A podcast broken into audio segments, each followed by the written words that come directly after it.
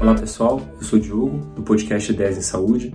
Queria agradecer a todo mundo que vem escutando a gente nesses mais de 60 episódios. E como a gente está vivendo esse tempo de pandemia, a gente está falando muito de pandemia, né? E agora em muitos lugares no Brasil e também no mundo, a gente está voltando à questão do isolamento, do lockdown. A gente resolveu fazer um episódio um pouco diferente para chamar a atenção aí de alguns episódios que a gente já falou no passado, que a gente acha que pode ser interessante, pode ajudar nesse momento de recolhimento para quem ainda não escutou ou já escutou, mas não lembra mais, dá uma olhada de novo e a gente colocou num, num pacote aqui que a gente chamou de cinco dicas é, para ajudar a ser um profissional melhor.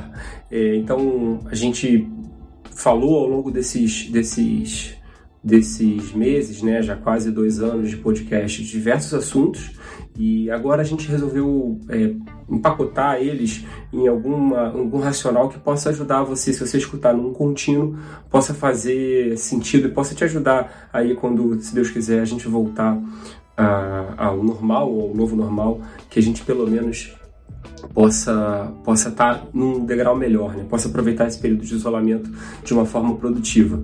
É, quem estiver escutando a gente nas nossas plataformas, Spotify, Deezer, SoundCloud, Google Podcast, Apple Podcast, no Amazon Music, é, esse, esse áudio está sendo acompanhado por um vídeo que a gente vai soltar no Instagram.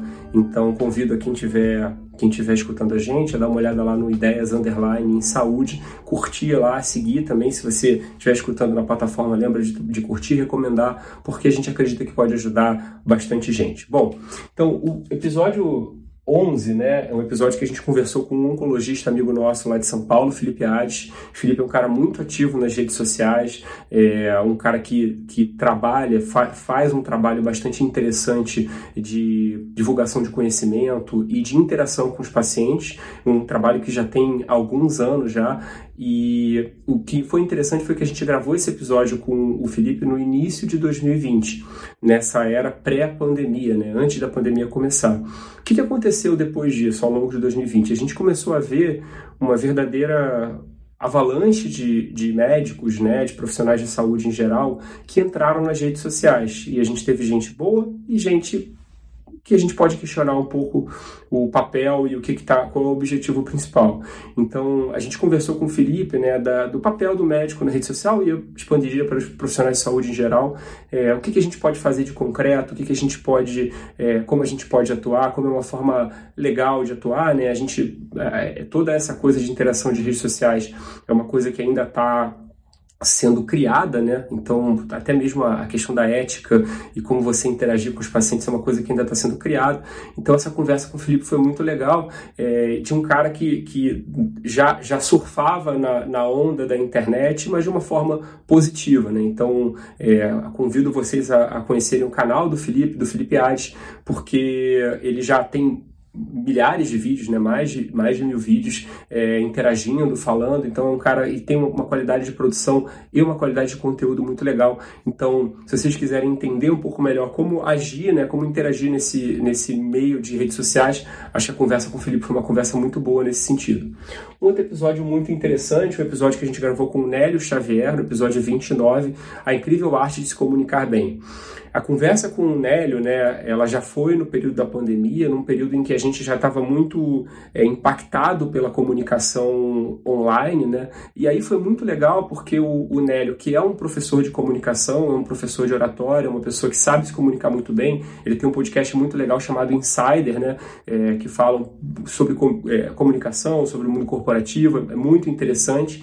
E a conversa com ele foi uma conversa muito produtiva, porque ele apontou, por assim dizer, para aqueles pontos, é, apontou para os pontos que são mais é, importantes e que muitas vezes as pessoas acreditam que é um dom inato. Então é muito comum a gente acreditar que a arte de se comunicar é uma coisa que a pessoa nasce com ela. Mas na verdade, é uma coisa que você pode aprender, né? Então, existe técnica de, de, treinamento de palestras, speaker training, formas de se comunicar melhor. Isso tudo, mesmo para aquelas pessoas que são tímidas, para aquelas pessoas que não sabem interagir, que têm uma dificuldade de se comunicar, esse episódio é muito legal porque o Nélio fala sobre isso e, e também é um, uma pessoa que, que tem uma experiência em pegar alguém que de fato não sabe, mas precisa se comunicar e tornar uma pessoa comunicativa. Não tem nada a ver com personalidade, não tem nada a ver com temperamento, tem a ver com habilidade. É, um, é uma habilidade que pode ser aprendida, a, a arte de se comunicar. E obviamente que se você se comunica bem, se você fala bem, isso vai ter um impacto direto aí no, no seu sucesso profissional, na sua vida pessoal.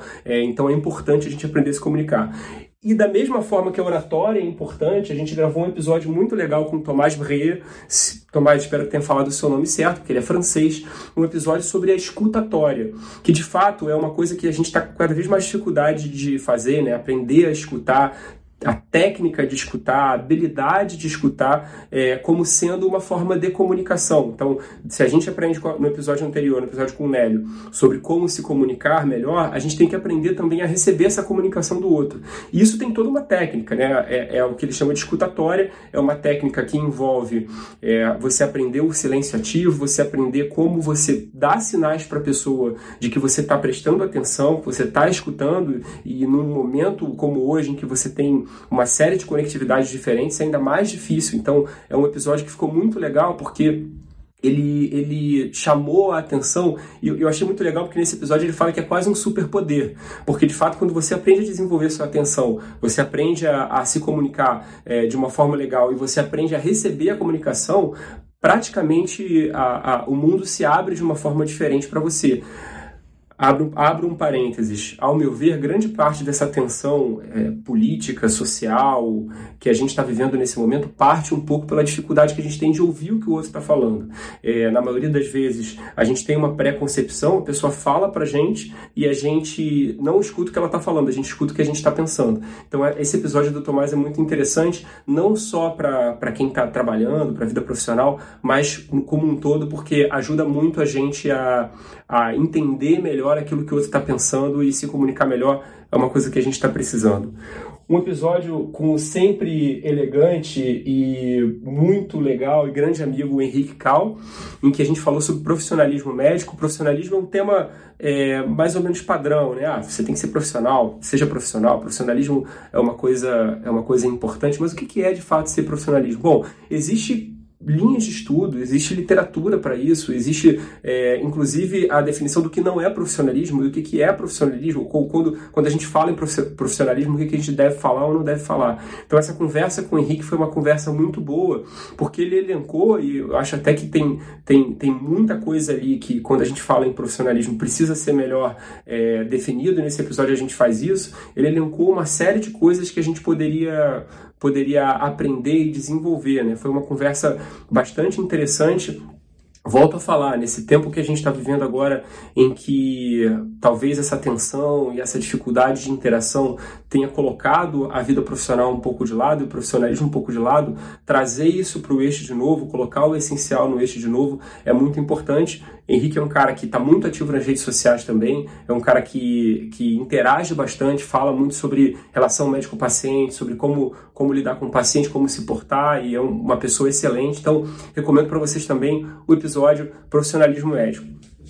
E o último, mas não importante, o episódio 44, do professor doutor Bruno Farnetano, meu amigo, fez faculdade comigo e já participou de três episódios para essa, essa lista aqui, né?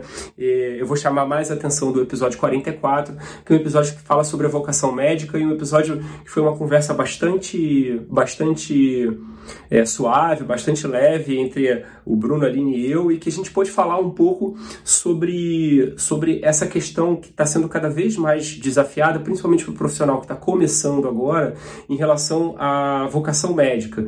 E é importante a gente entender né, o, o quanto que a vocação hoje ela ocupa um papel de destaque na nossa decisão, do que, da, da nossa vida, da nossa escolha e do que, que a gente pode fazer. Então, o Bruno, que tem uma, um, uma ação muito grande nas redes sociais, interagindo com alunos, interagindo com residentes, com outros profissionais, pessoas em geral, mas ele, ele foca muito o trabalho dele é, nessa questão de viver efetivamente a vocação, de abraçar uma carreira, de se dedicar de uma forma, de uma forma ímpar a um trabalho. É, a, o trabalho dele tem sido muito legal, ele já tem feito cursos, inclusive, é, inclusive resgatando aí a, uma essência da medicina, medicina mais, mais raiz, por assim dizer, mas aquela a medicina da beira do leite, da semiologia, da interação com o paciente, que de fato é, é interessante falar disso depois desses quatro episódios aqui, porque quando a gente chama atenção para eles depois falar sobre a vocação médica e exercício da medicina, fica muito mais interessante.